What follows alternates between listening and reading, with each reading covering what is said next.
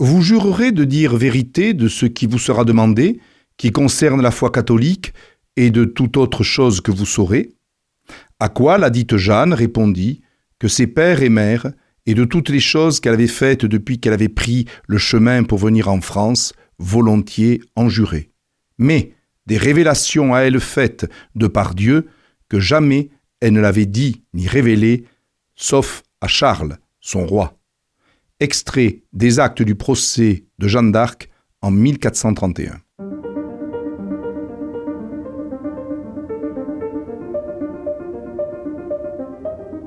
Les fenêtres de l'histoire avec Philippe Foreau. Le soir du 23 mai 1430, Jeanne d'Arc, qui se trouve à ce moment-là à Compiègne, décide de sortir de la ville pour faire une inspection revêtue de sa lourde armure. Or, elle va être à ce moment-là capturée par un groupe de soldats bourguignons qui se ruent sur Jeanne d'Arc finalement assez peu protégée que par quelques compagnons, et elle est amenée dans le camp bourguignon allié au camp anglais. Les bourguignons envoient aussitôt des messages pour porter la grande nouvelle la capture de Jeanne vers le duc de Bourgogne et ses alliés anglais. Durant de longs mois, des courriers diplomatiques sont échangés entre le duc Philippe le Bon, chef des Bourguignons, qui tient Jeanne, et d'autre part les Anglais, ainsi que l'Université de Paris, qui veut la juger. Quant à la cour de France et au roi Charles VII, il semble bien qu'il se soit à ce moment-là peu investi pour récupérer la jeune femme. Elle est enfermée au château de Beaurevoir et elle essaye d'ailleurs de s'évader à quelques reprises mais sans succès. Finalement, elle est vendue aux Anglais elle est prisonnière du roi d'Angleterre, et celui-ci compte bien la juger. La juger pour la décrédibiliser, pour faire que le mythe qui, depuis 1429, euh, euh, a galvanisé les troupes du roi de France, eh bien, s'écroule. Il faut la juger pour euh, bien montrer qu'elle était sorcière. Or, depuis 1326, depuis un décret pontifical de Jean XXIII, la sorcellerie est une hérésie. Aussi, elle va être euh, amenée à Rouen pour être jugée. L'instruction du procès débute le 9 janvier 1431, devant une assemblée de religieux et de théologiens. Dans un premier temps, euh, cette assemblée interroge avec prudence la jeune femme. Des enquêtes sont présentées et on prévoit d'ailleurs de les approfondir. Le tribunal est présidé par Pierre Cochon, mais il est également euh, soutenu, euh, secondé par d'autres religieux, par maître Jean Destiné, nommé procureur général, Jean de La Fontaine, conseiller commissaire instructeur, et on trouve également des greffiers ecclésiastiques comme euh, Guillaume Machon. Quant au maître Jean Massieu, il est l'exécuteur des actes du procès. Au total, c'est environ 120 personnes qui vont participer au procès de Jeanne d'Arc. Le 19 février 1431, le ministère de l'Inquisition est euh, invoqué. Le grand inquisiteur qui est en déplacement est remplacé par son vicaire, frère Jean Lemaître. Il faut réussir à interroger Jeanne et surtout que ses réponses la mettent en difficulté. Or, nous avons l'immense chance de pouvoir compter sur la totalité des actes du procès qui se trouvent en particulier aux archives du Palais Bourbon. Et c'est vrai que quand on lit, et Georges Duby ainsi que son épouse André ont publié une grande partie des actes du procès, et on peut les retrouver dans la collection Folio aujourd'hui, il est donc vrai que euh, c'est assez émouvant de voir ces hommes qui sont convaincus de la culpabilité de Jeanne et qui veulent lui faire avouer. Or, en fait, euh, elle n'avoue pas grand-chose. Elle, se défend même en disant que véritablement les voix qu'elle a pu entendre ne sont pas pure invention. Et elle précise bien que les révélations qui me viennent de Dieu Je n'ai à les répéter et à les révéler à personne si ce n'est à Charles, mon roi. Jusqu'au bout du procès, Jeanne maintiendra avec fermeté le fait qu'elle ne peut dire ce qui lui a été révélé sur le plan divin. Après plusieurs semaines d'interrogatoire, où on l'a interrogé sur sa vie, sur sa jeunesse, sur euh, les circonstances de son départ de Don Rémy, eh bien, elle fait face à toutes ces questions euh, avec véritablement beaucoup de fermeté. Et elle répond même des fois avec une certaine malice.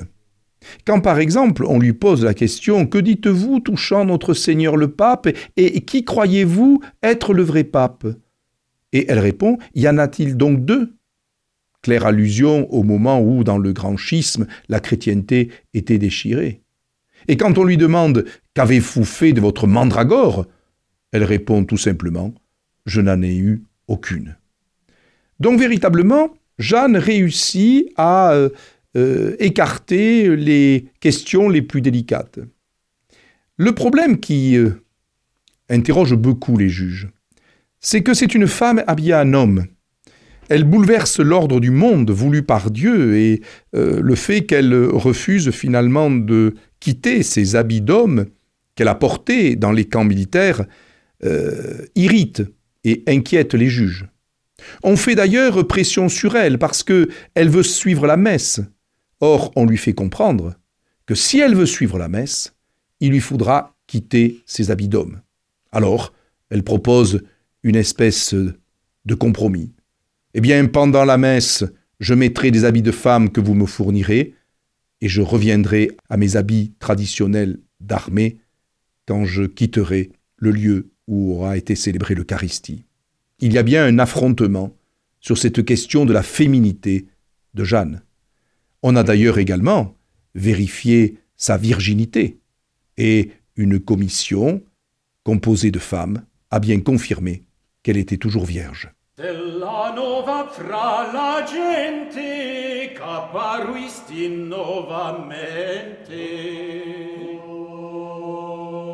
Stella caparista al mondo quando nacque il re Iocondo. Stette in mezzo a tutto il mondo per la gente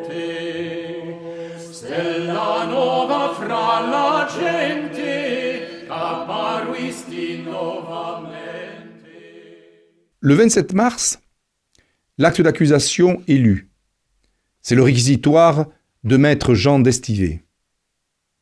Puis, les 27 et 28 mars, les actes d'accusation sont repris par maître Thomas de Courcelles, qui requiert que la dite Jeanne soit déclarée et prononcée sorcière, sortilège, devineresse, hérétique, schismatique, qu'elle soit punie et corrigée. Douze articles servent de, base à la condamnation. Ils ne sont d'ailleurs pas transmis à l'accusé. Des ajouts et des manquements seront détectés lors du procès en réhabilitation quelques années plus tard, en comparant les articles du procès avec les pièces conservées par le greffier. Dans la délibération du 12 avril, qui représente la 44e séance du procès, les visions de Jeanne sont décrites comme des fictions d'invention humaine, en préocédant du malin esprit. Jeanne y est également présentée comme une hérétique, et à nouveau comme une schismatique accusée de blasphème et de divination superstitieuse. En conclusion, la prévenue doit être abandonnée aux bras séculiers pour expier son crime. Le 19 avril, Jean Beaupère, Jacques de Touraine, Nicolas Midi quittent euh, Rouen pour Paris afin de soumettre les douze articles à l'Université de Paris. La réponse de l'université revient un mois plus tard. Elle est lue le 19 mai dans la chapelle du palais épiscopal. Les conclusions des universitaires rejoignent celles énoncées précédemment en matière de sorcellerie et d'hérésie. Jeanne est assignée le lendemain pour la lecture de la sentence. Ce qui va un peu détourner, je dirais, le, procès, c'est que Jeanne va accepter d'abjurer. Or, en abjurant, elle peut peut-être espérer euh, sauver sa vie. Mais elle se reprend vite, car elle revient sur ses aveux et elle dit que tout ce qu'elle a dit jusqu'à présent, tout ce qu'elle a affirmé sur ses voix, sur le fait qu'elle ait été envoyée par Dieu, n'était nulle invention. À partir de ce moment-là, eh bien, elle va devenir relapse. Elle revient sur son abjuration. À partir de ce moment-là, eh bien, euh, la condamnation est évidente. Au demeurant, le pouvoir anglais n'aurait sans doute pas supporté autre chose qu'une dégradation morale de Jeanne et de son exécution. C'est ainsi que Jeanne est condamnée à mort, déclarée relapse, ce qui veut dire retomber dans ses erreurs passées. Le 28 mai, un second jugement lui sera fatal. Interrogée sur ses visions, Jeanne campe sur ses positions habituelles et ne reconnaît absolument pas son abjuration précédente. Dit qu'elle n'a point dit ou entendu révoquer ses apparitions, et que ça n'a été de l'abjuration que ce qu'elle ne voulait point faire. Jeanne est donc conduite au bûcher le 30 mai 1431. Le frère Landevenu, qui l'accompagna jusqu'au supplice et qui euh, la soutint sur le plan spirituel, se souvint que jusqu'à sa dernière heure, comme toujours, Jeanne affirma et maintint que ses voix étaient bien de Dieu. Elle mourut donc par le feu, mais ce n'est qu'en 1456 que le roi Charles VII, alors que la victoire était claire durant la guerre de Cent Ans, se décida à faire revenir une nouvelle commission ecclésiastique pour contredire la première sentence. Ce qu'un tribunal ecclésiastique avait fait en 1431 allait être défait par un autre tribunal ecclésiastique.